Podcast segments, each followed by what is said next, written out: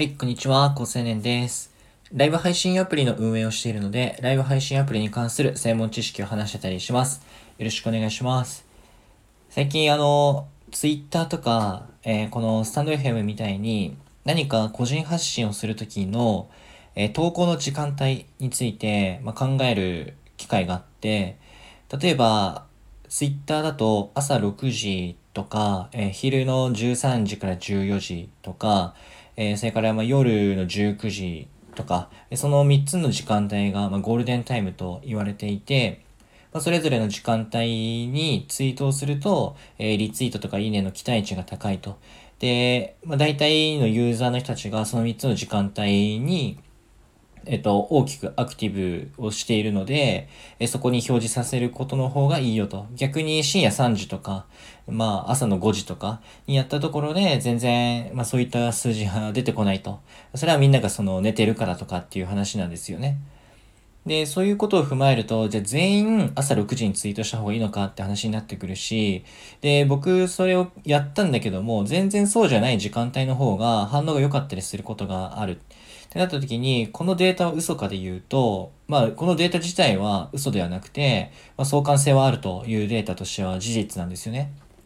にもかかわらず、なんで自分のツイートとかに関しては、え、その時間帯に最大値を取ることがないのかということに関しては、まあまあまあ相関性だから結果論でしょっていう議論はありつつも、もう一個僕大事な再現性の高い要素があるなと思ってて、それは、そのツイートが誰に向けての発信なのか、で、その向けている相手先の人にとって、そのタイミングが重要なタイミングかどうかということなんですね。例えばですけど、年末調整の話を、えっと、じゃあツイートしますって言ったら、この年末調整って1年のタイミングだったら、11月とかのタイミングにツイートすべきなんですよね。それはみんなが年末調整をするタイミングだからです。で、当然、年末調整の、なんか、タイミングが近づくにつれて需要度が高いし、その時にみんな調べるので、きっと、それが、なんかブログとかで出していたとしても、トラックの数そこで大きくなってくるというふうに想像ができますし、例えば、あの、料理系のアプリですよね。あの、自分でね、レシピとかを考えなくても、なんかバーっと見てたら、うわ、肉じゃがとかカレーとかがバーって出てきて、一個ずつ選ぶとレシピがしっかり載っていると。これにしようみたいな。で、大体それ使ってるのは主婦の方とかなんですけど、それのアクティビティが高くなるのは、ツイッターと同じように朝6時とかではない。15時からの夕方にかけて、えっと、一気にアプリのアクティビティが高まるんですね。なぜなら、主婦の人たちはその時間帯に買い物に出かける。もしくは買い物に出かける前に今日の料理ご飯を考えるという風になってるから、それの、その料理アプリ自体は、お母さんとか主婦の方たちに向けて、えっと、料理を提供している、料理のレシピ、今日これ、今日の晩ご飯これにしたらという、そういうのを提供してるんですよね。ってなったら、だいたい15時か16時にそのアクティビティが高まるというのは、すごく納得ができるし、そういう事実がある。でそういうことを考えていくと、じゃあ、普段のね、スタンド FM での発信であるとか、まあ、その Twitter とかも、誰に向けてどういう内容を届けるのか。例えば、じゃあ、同じ Twitter だとしても、じゃあその働いてるママさんとか主婦の方向けに何かを届けようと思えば同じ15時ぐらいの夕方からの時間帯がいいような気がしますよね。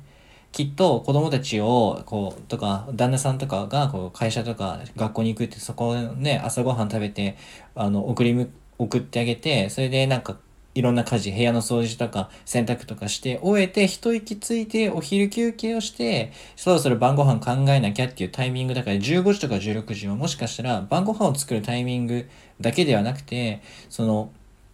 お母さんの方たち、主婦の方たちにとって、ちょっとその、アクティブになっていく時間帯、休憩が終わった後の時間帯と考えられる。そうするとその時間帯にお母さんに向けて発信することといったら、他のね、晩ご飯以外の買い物の情報届けたら、もしかしたらツイートに対する反応がいいかもしれない。つまり共感が呼ばれるかもしれないと。結局どれだけ共感を呼べるかで決まるから、その共感っていうものは、そのタイミングと誰に対してっていうところが非常に重要になってきて、そこから逆算して、その、どの日時で打つのかっていうことがまあ分かってくるよねということなんですよね。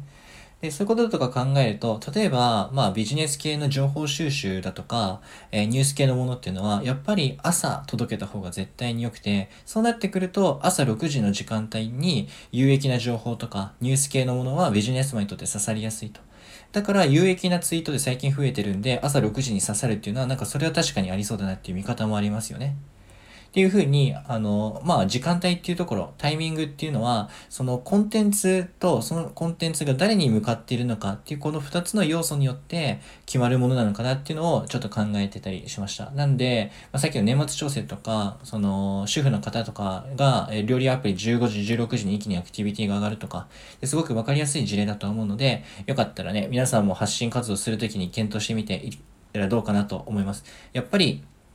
目に見えない相手に送るのではなくて、すごくそう生活の内容が想像できる同じ人間、同じ生活をしているような人たちに対して送ることもまあ多いかとは思うので、そういうところしっかり想像すると届きやすいのかなって思ったりしました。えー、こんな感じで、まあ、ライブ配信アプリに関する専門知識とか普段考えて話してたりするので、まあ、よかったらまた聞いてみてください。じゃ、またね。